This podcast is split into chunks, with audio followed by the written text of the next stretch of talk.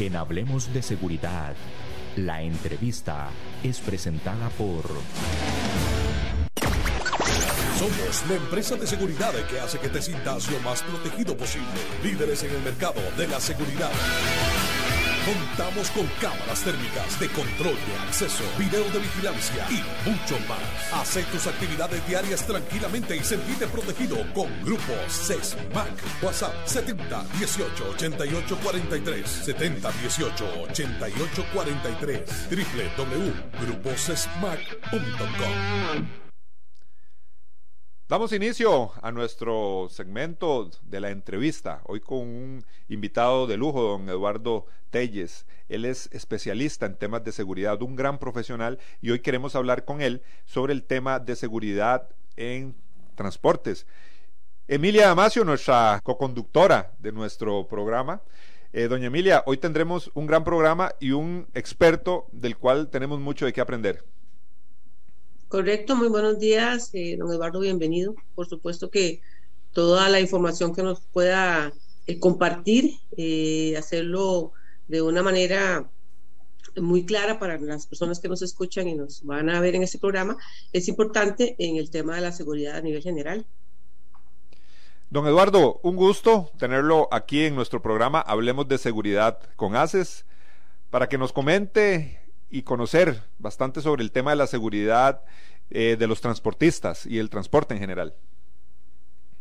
¿Qué tal? Muy buenos días. Muchas gracias por invitarme. Estoy eh, emocionado eh, por estar aquí en esta hermosa república en Costa Rica y yo sé que los escuchan en muchas partes en Centroamérica. Entonces, para mí un honor poder estar aquí con ustedes y cuentan con que todos mis conocimientos y experiencia trataré de compartirlo siendo breve y directo en esta entrevista. Muchas gracias. Don Eduardo, para iniciar, usted tiene una amplia, una amplia carrera y trayectoria en todo lo que es el tema de la seguridad. ¿Cómo se involucra usted eh, directamente en el tema con los transportistas o la seguridad de los transportes? Muy bien, eh, interesante pregunta. Todo esto sucedió hace aproximadamente ya 40 años, cuando me piden que colabore con la seguridad bancaria en lo que se refiere al traslado de dinero a las sucursales, tanto en las mañanas como para abastecerlas, como en las tardes, noches, para retirar los excedentes. Y es en esa época en cuando había muchos asaltos bancarios en México a las sucursales, todavía no estaban implementadas eh, unas extraordinarias medidas que se diseñaron y eh, teníamos que proteger nuestros embarques. Eh, como se podrán imaginar, cada embarque llevaba importantes cantidades de dólares, eh, de pesos mexicanos principalmente, y la delincuencia estaba desbordada contra los bancos en aquella época. Así es como empieza mi carrera en la seguridad del transporte específicamente. Por supuesto, veía algunas otras cosas, seguridad de las sucursales bancarias, seguridad de los clientes, pero específicamente a tu pregunta, ese es el origen. Hace 40 años en, protegiendo los camiones blindados que transportan dinero. Don Eduardo, qué, qué, interesante, ¿verdad? Porque retrocedemos en el tiempo, 40 años atrás. Me imagino que eh, se empiezan a dar, bueno, siempre tiene que haber un antecedente, lógicamente, para que se tomen previsiones. Eso es, digamos que es nuestra cultura, ¿verdad? Latinoamericana, esperar muchas veces que las cosas sucedan para empezar a tomar medidas. Eh, fue totalmente algo, eh, empezar a innovar, empezar a, a, diseñar estrategias de seguridad, me imagino. Así es, en aquella época en México, como decía, había bandas especializadas en robo a camión blindado, en donde los interceptaban eh, desde en una ciudad, cuando iban cruzando por encima de un puente sobre alguna avenida o, o sobre algún río, cosas así, ahí los encerraban, les llegaban a prender fuego a los vehículos. Y también en las autopistas, en las carreteras, en, hay lugares muy aislados en medio del desierto, e inclusive hay una carretera de la cual recuerdo en, en Sinaloa, que la carretera va, está, tiene océano en ambos lados. Entonces, y son alrededor de 52 kilómetros de pista. Entonces, en ese momento los camiones están totalmente vulnerables y ahí fue donde tuvimos los más sangrientos y desafortunados eh, ataques a los camiones blindados en donde, como digo, tenían hasta 10, 15 minutos antes de que la policía pudiera llegar, si no es que bloqueaban también los accesos a esos puentes.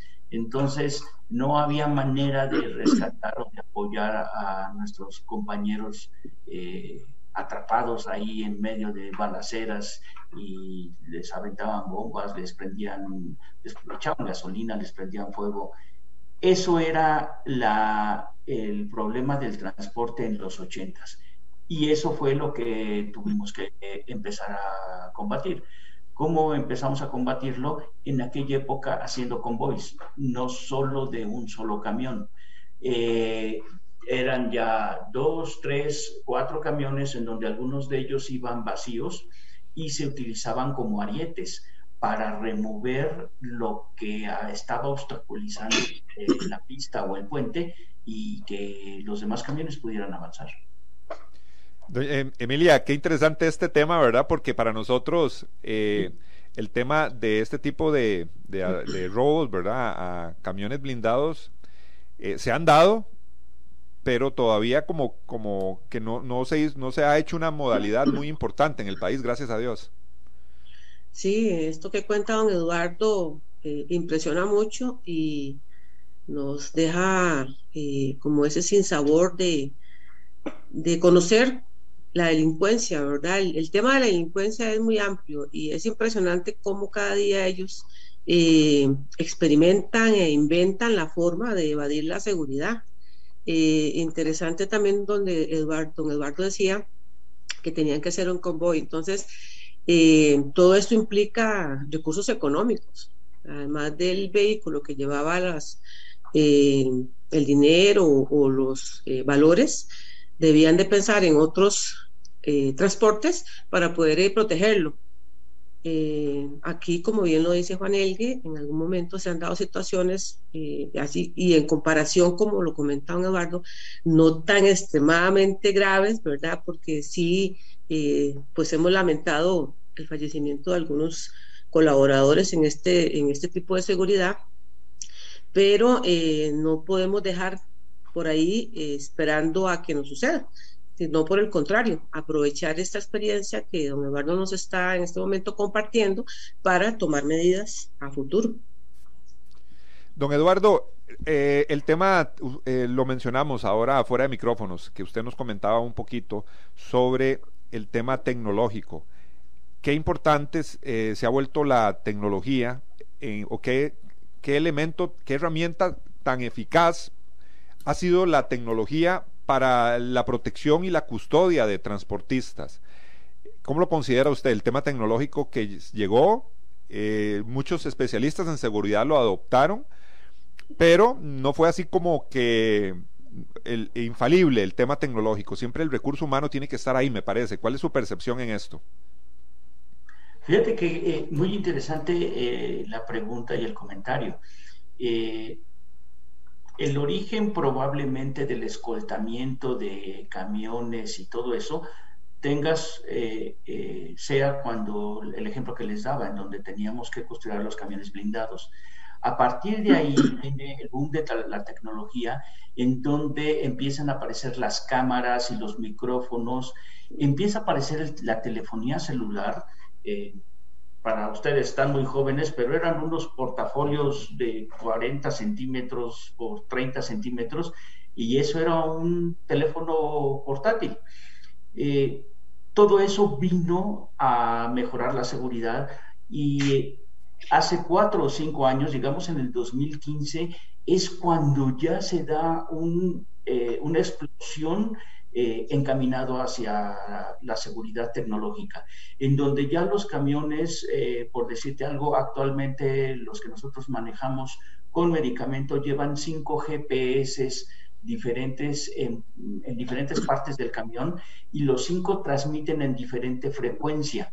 Esto es con el fin de tratar de evadir los jammers. Como ustedes saben, los jammers son unos aparatos que saturan eh, el espectro de, disponible para que los teléfonos se estén conectando y entonces con eso logran que los GPS de los camiones no transmitan.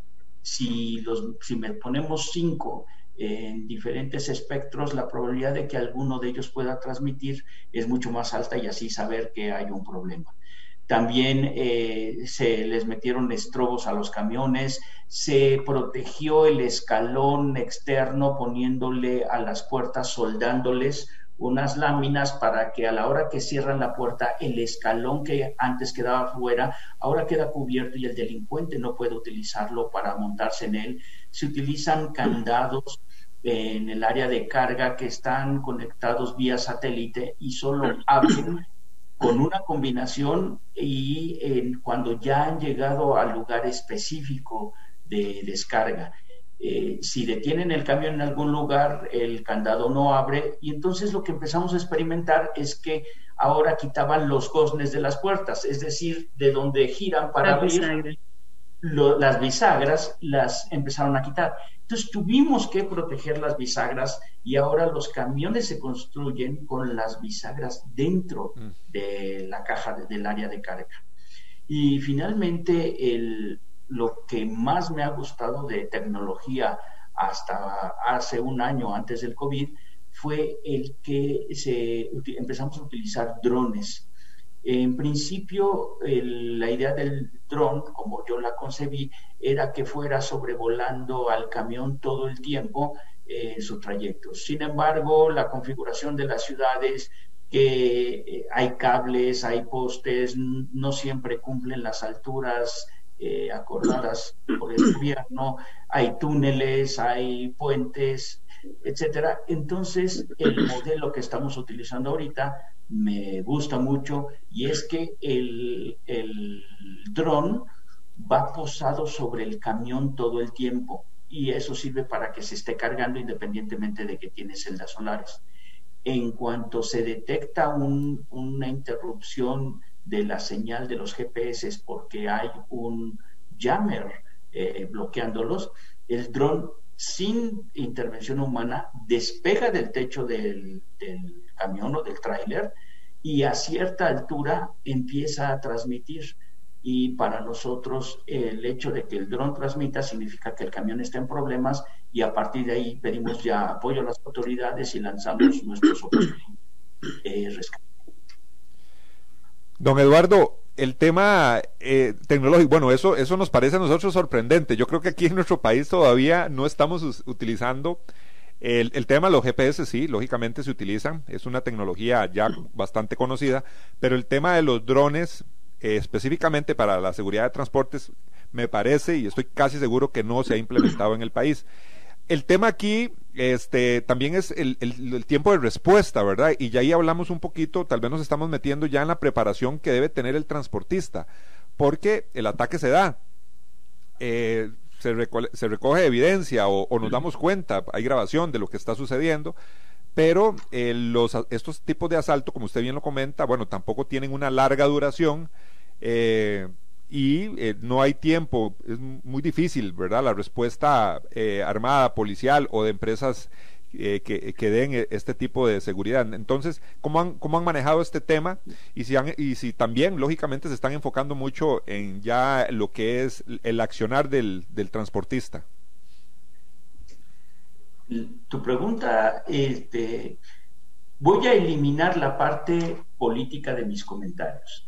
Más allá del el país del que estemos hablando y de si, si la policía tiene capacidad de respuesta, y si su ética y su prestancia no están en entredicho, eh, digamos que en términos generales en Sudamérica, Centroamérica, incluyendo a México, eh, la capacidad de atención de las autoridades es muy baja.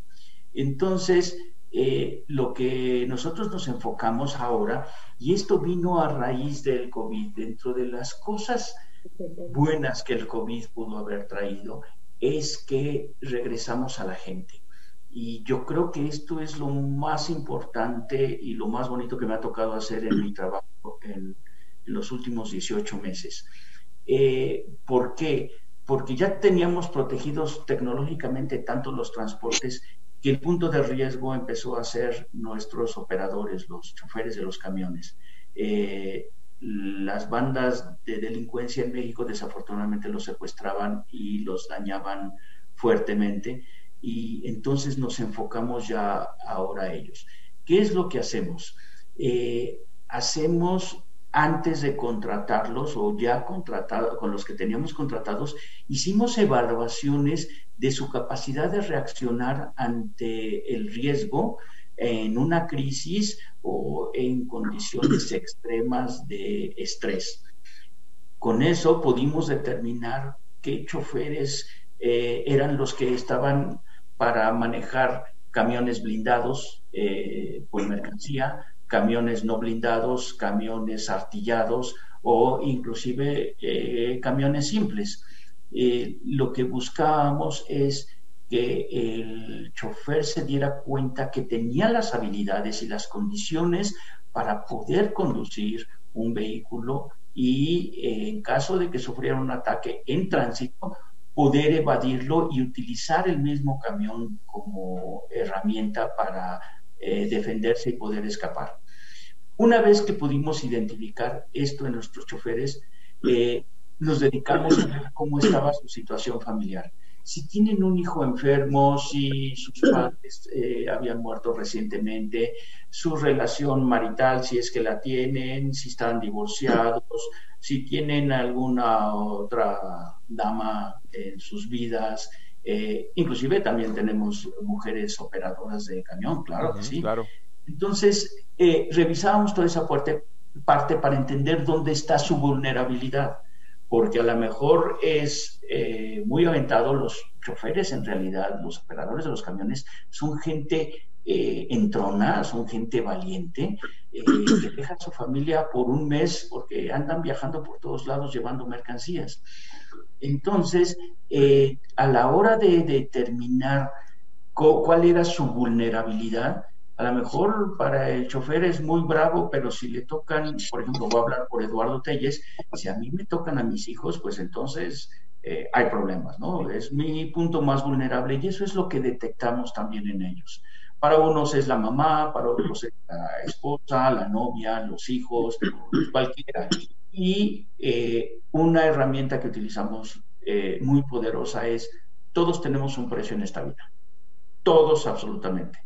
Para algunos serán 5 mil dólares, para otros serán un millón de dólares, para otros será una mano, la propia, o un hijo.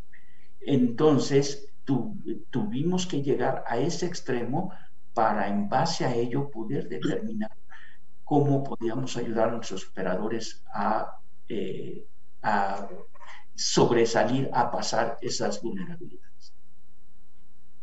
Emilia, nos estamos dando cuenta, bueno, de qué, importante, ¿verdad? Pasamos del, del, trabajo tecnológico y regresamos, como nos lo comenta don Eduardo, a todo el tema del recurso humano.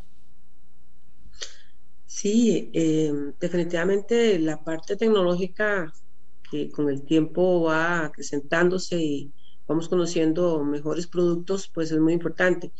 Sin embargo, el tema de las personas, del ser humano que participa en este tipo de trabajos, eh, y como bien lo dice don Eduardo, no se puede dejar de lado. Y me parece eh, espectacular el saber que ellos hacen un estudio, eh, brindan la capacitación, hacen toda una investigación para determinar cuál persona, para respetar de verdad todos esos temas que él comenta, de las vulnerabilidades que puedan tener y determinar en su momento cuáles son los más aptos para poder eh, eh, hacer ese trabajo con, con, con, mucha valentía, para saber que pueden asumir el riesgo de cualquier situación y siento que no es fácil, es, es, un tema interesantísimo y es un trabajo muy arduo de parte de ustedes, don Eduardo, para poder determinar todos esos detalles. Y como bien lo decías, supongo yo que incluso dentro de esto debe haber un estudio psicológico, deben haber análisis este, psicosociales y, y, estudios familiares y del entorno, además de la personalidad, para poder definitivamente... Eh, definir quiénes son las personas ideales para poder eh, eh, eh, hacer ese trabajo sin, sin ningún problema, no podemos decir, porque como humanos que somos, pues tenemos nuestros, nuestras debilidades, pero que sean los mejores, o sea, que sean las personas que nos van a dar los mejores resultados. Sí, de hecho, lo que comentas es muy interesante porque al final del día, una persona, y lo voy, voy a hablar en primera persona para no para que no vaya a sentir alguna persona de esta audiencia que, estamos hablando de ellos, es no es lo mismo que yo haya recibido cursos de manejo para evadir bloqueos en las carreteras o un ataque eh, con armas, como sucede aquí en México en las carreteras.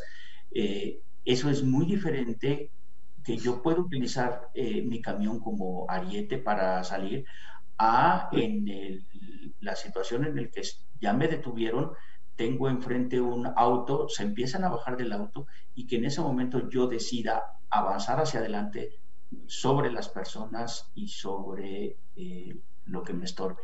Eso es un clic, es una diferencia muy grande, el saber manejar bien a el tener que agredir a alguien.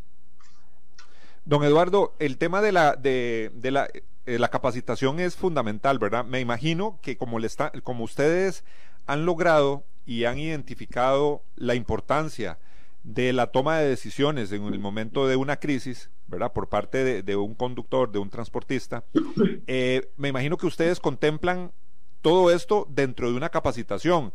Nos comentás de que, por ejemplo, las maniobras con el vehículo que puede, se puede utilizar como un arma, pero también me imagino eh, en el tema de capacitación, usted me corrige, hay escenarios eh, posibles, hay estudio de casos, hay análisis. Todo esto es parte de esa preparación ya directamente con el transportista. Sí, es correcto. Este excelente comentario. Eh, te voy a dar un par de ejemplos. nosotros hacemos escenarios en donde, en ambientes controlados, por supuesto, y, utilizando a veces eh, de esas pistolas que se utilizamos para gocha, en donde los transportistas se enojan porque después tienen que lavar su camión y quitar esa pintura, no es fácil, pero bueno, esa es la parte donde yo me divierto. ¿eh?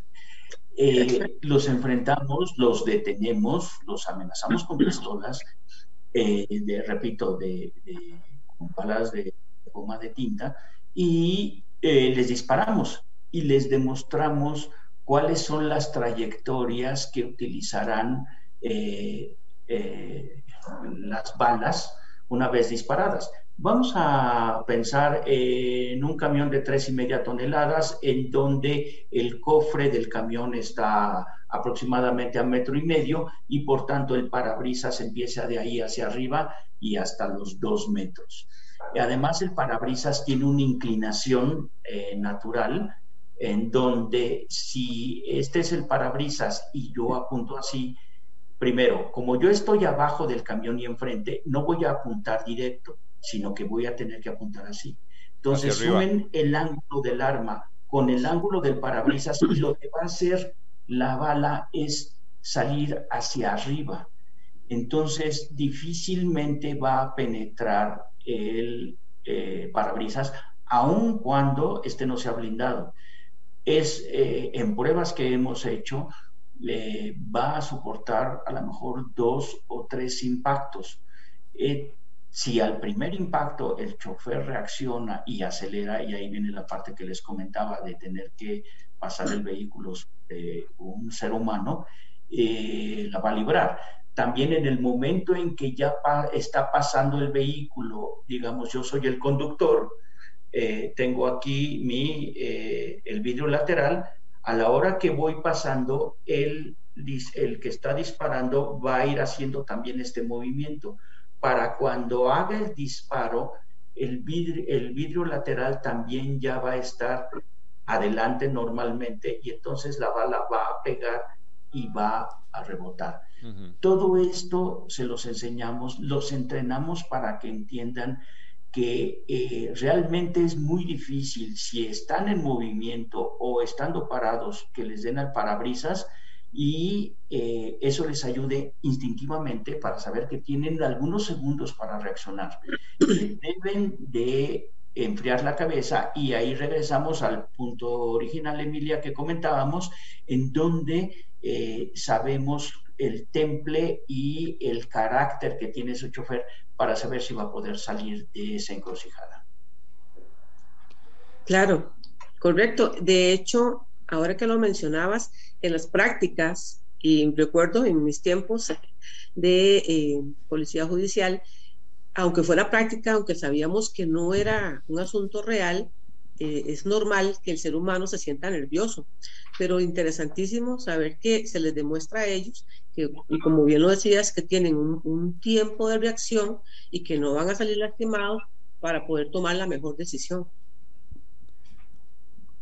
Hoy estamos hablando con el especialista don Eduardo Telles, él nos acompaña, él es director del Instituto Gaudí, es un especialista en temas de seguridad y eh, para el día de hoy estamos hablando específicamente sobre el tema de transportes, un gremio muy vulnerable, por lo menos en nuestro país, hemos visto muchísimos asaltos, robos a los transportistas. Por eso hemos querido compartir con don Eduardo Telles, un especialista, para que nos comente desde su experiencia allá en México cómo han capacitado, cómo han preparado a los oficiales, ah, perdón, a los transportistas, cómo han preparado a los operadores, a los transportistas para tratar de disminuir estos riesgos y, y las amenazas que conlleva su trabajo.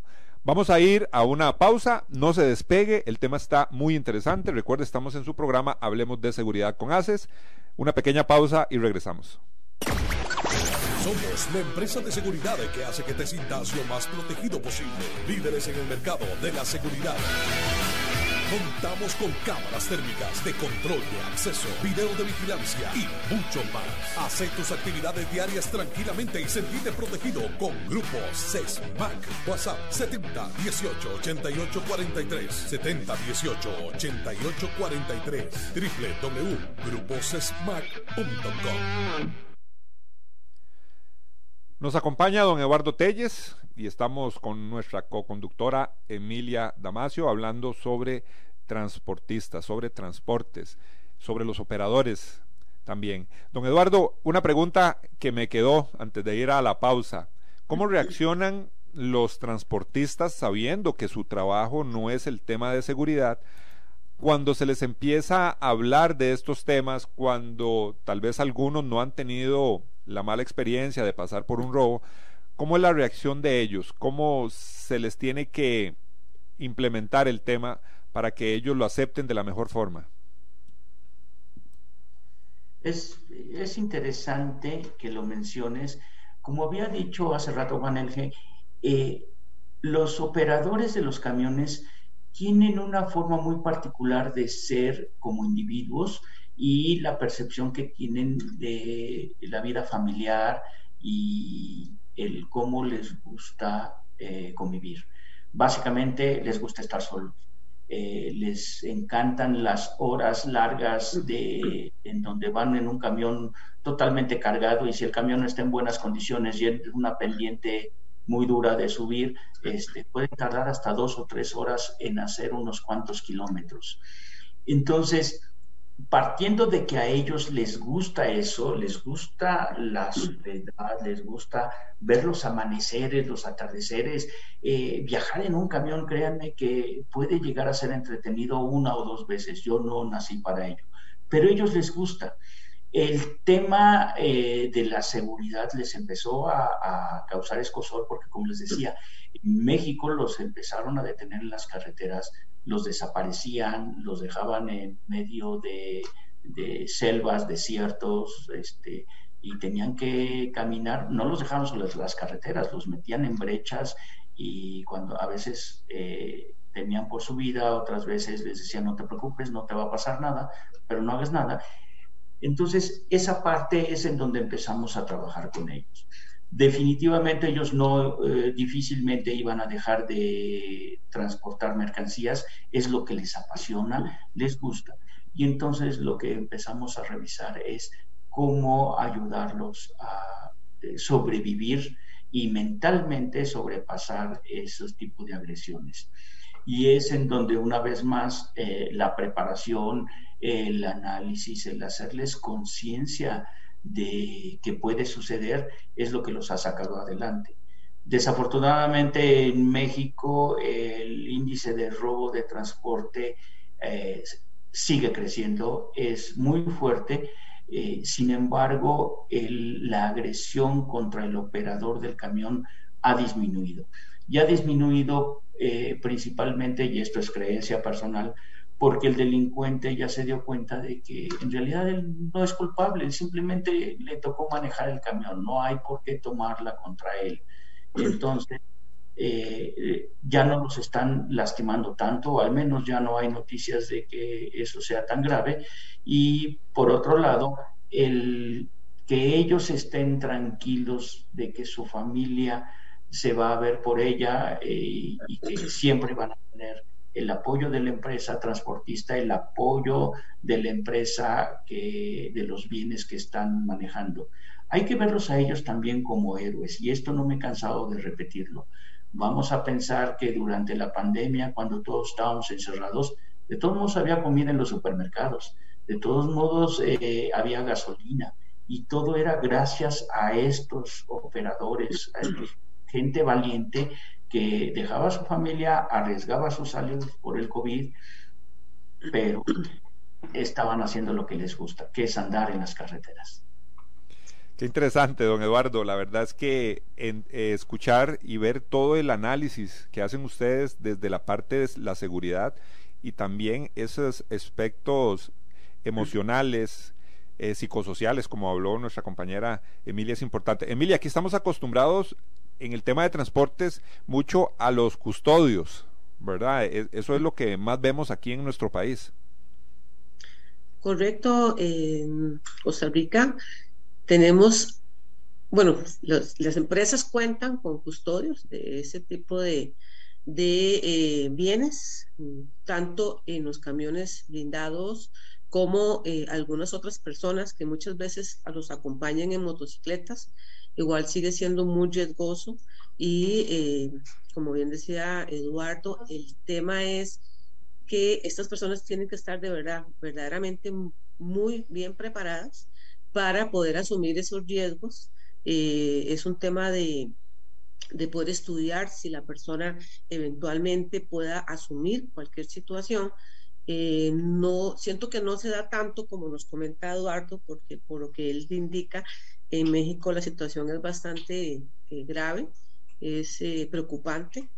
Eso no quita que nosotros pues tomemos las medidas acá en Costa Rica y me devuelvo un poquito a los comentarios que hace Eduardo con respecto a eh, todos los cambios que han tenido que realizar tanto en, en, los, en el uso de la tecnología como en la, la los vehículos como tal, ¿verdad? Cómo tuvieron que haberles cambiado su estructura, su, su forma para poder evitar eh, que estas partes de los carros y de, de los transportes sean eh, apoyo o le beneficia a los delincuentes. En Costa Rica, como eh, te explicaba, sí existen los carros blindados, también tenemos eh, personas que ayudan en la custodia, pero igual hay mucho riesgo y siento que podríamos retomar el tema de capacitación a nivel de las empresas con lo que nos comenta don Eduardo para mejorar, para mejorar y, pensar que a poco tiempo, por lo que sabemos de la delincuencia, podrían eventualmente utilizar las mismas, eh, los mismos, las mismas técnicas, por llamarlo de alguna forma, porque aquí es un tema de, ir un paso adelante uno del otro, ¿verdad? Eh, la seguridad, idea, una, una técnica para que no sea tan vulnerable, pero igual la delincuencia empieza a estudiar de qué manera puede eh, puede eh, llegar el momento en que esta, esa técnica ya no funciona, ¿verdad? Entonces, todos estos temas y todos estos eh, planteamientos que está diciendo Eduardo son muy importantes para que nosotros también lleguemos a pensar, ir adelante, no esperar que nos suceda, como lo decía Juan Elgues, ir adelante, no esperar que nos suceda y más bien ser un poco más eh, previsivos que ellos. Don Eduardo, perdón que lo interrumpa. Don Eduardo, ustedes también en su momento eh, o manejan el tema de los custodios, me imagino que en, algunos eh, aspectos también han, han llevado ese recurso, el tema de custodios motorizados detrás de transportes.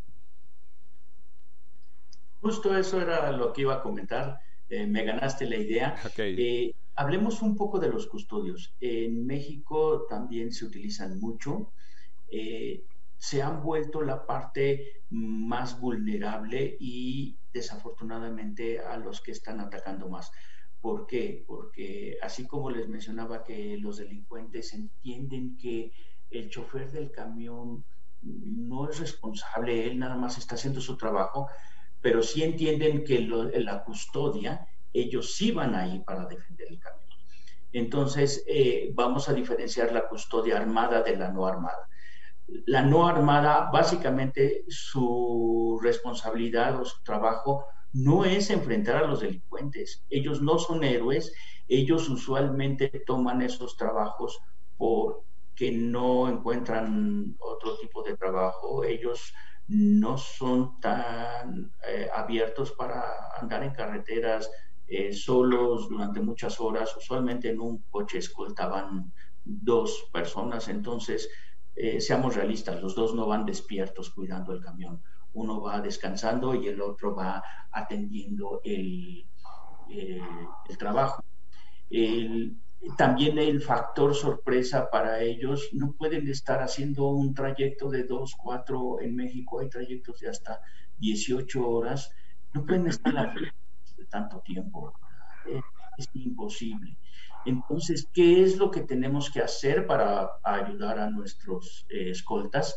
Es enseñarles que el camión no se custodia yendo a la defensa atrás de ellos eh, les hemos entrenado para que vayan flotando, a veces adelantándose, a veces atrasando, a veces hasta se llegan a detener, sobre todo en parajes en donde eh, no hay manera de que sean vulnerables, cuando ambos lados tienen barrancas, ya sea eh, hacia arriba o hacia abajo, despeñaderos. Eh, son lugares donde pueden parar, ya si adelantaron el camión, para que eh, esperarlo a que pase mientras estiran las piernas. Por otra parte, también eh, dónde hace parada el camión, cómo deben de parar ellos, no deben de parar junto al camionero, tienen que eh, parar lejos de él, inclusive muchas veces ni siquiera en el mismo paradero, aunque ellos también tienen necesidades. El caso es que puedan también ocultarse o mimetizarse entre muchos otros camiones y muchas otras escoltas que están dentro de un paradero. Y esa es una de las partes más importantes. Un camión o una escolta es más vulnerable si está detenido. Eso, este, Emilia, tú lo conoces perfectamente en la policía. Entonces es en donde les enseñamos que no tienen que llegar exactamente atrás del camión, ¿sí? y no necesitan estacionarse junto al camión pueden estacionarse en un lugar lejos o a la mera salida y mientras están adentro tampoco son los guardaespaldas del operador, que es otro de, los que tienen que entender. Entonces, eso es con la no armada. La armada es totalmente diferente. Ellos sí van dispuestos a enfrentar a la delincuencia y el perfil es totalmente diferente. Ellos sí quieren estar ahí, a ellos les gusta disparar, eh, no digamos este, si intentan o no hacer daño, pero entonces su manera de pensar y a lo que están dispuestos es muy diferente de una custodia no armada. Don Eduardo, perdón. Eh, Emilia, adelante. no, disculpe, es que estaba analizando, estas personas van con una mentalidad totalmente represiva. Los que don Eduardo habla, los armados, y, así debe ser para tener una reacción inmediata en caso de cualquier situación de, emergencia.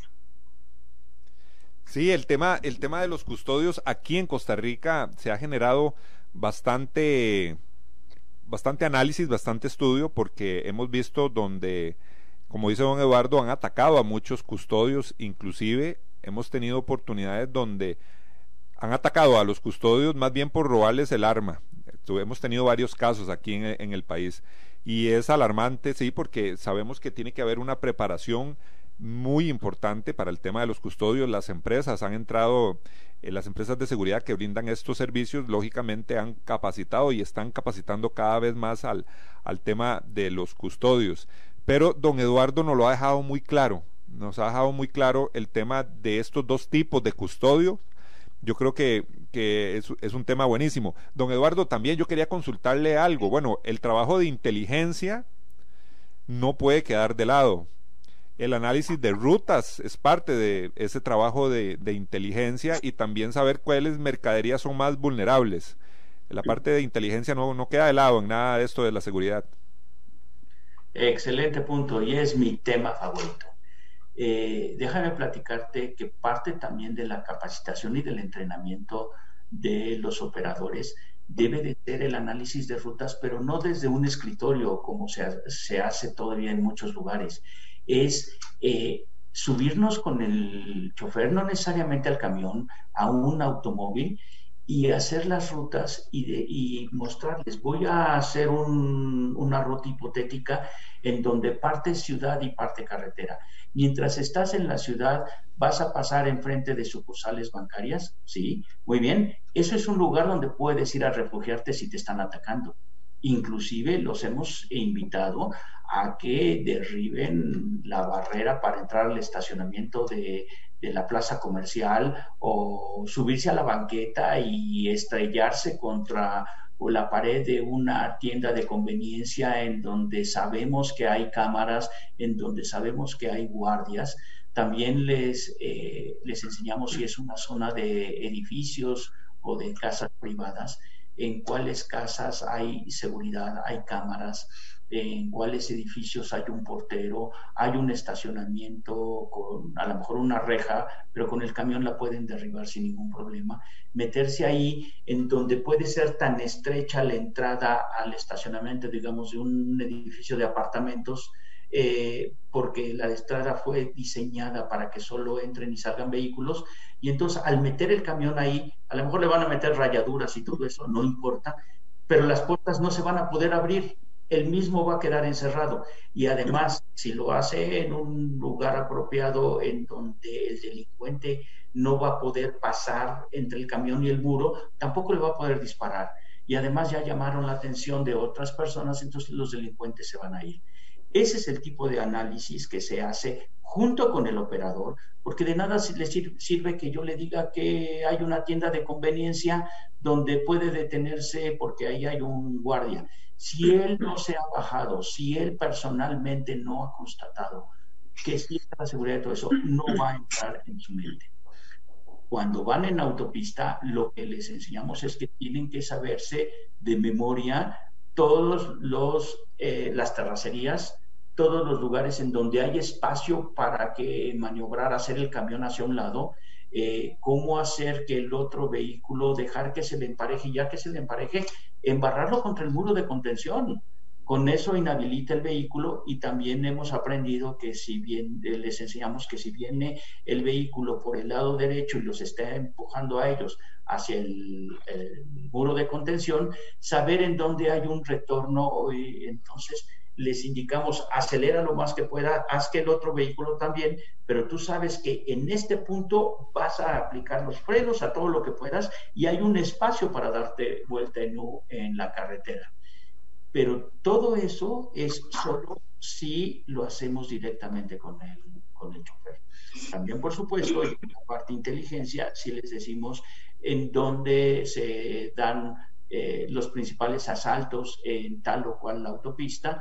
Por decirles algo, aquí hay una autopista en México eh, muy conocida y donde circulan una cantidad impresionante de camiones y muchos de ellos escoltados.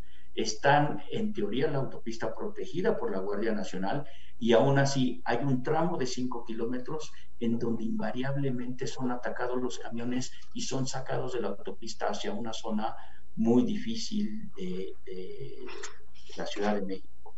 Entonces, esa es la parte en donde se redobla. Hemos llegado al grado de que solo hay custodias en ese tramo, porque fuera de ese tramo no hay delitos. Entonces, todo ese análisis de inteligencia se tiene que hacer, pero se les tiene que transmitir a ellos. Si uno les explica y les hace racionalizar el por qué ese lugar es bueno para pararse, por qué aquí puede acelerar, dónde meter en frenón, enseñarle a un camionero a dar en frenones, créanme que es básico para que sepan cómo se va a comportar su camión con carga. A carga, efectivamente, eh, cambia mucho el, sentido de, oportunidad. Por decirles algo, ahora con el encallamiento del buque en el canal de Suez, eh, nos dimos a la tarea de analizar qué bienes y productos iban a escasear porque quedaron atorados eh, barcos que no podían pasar el canal de Suez por este que quedó encallado.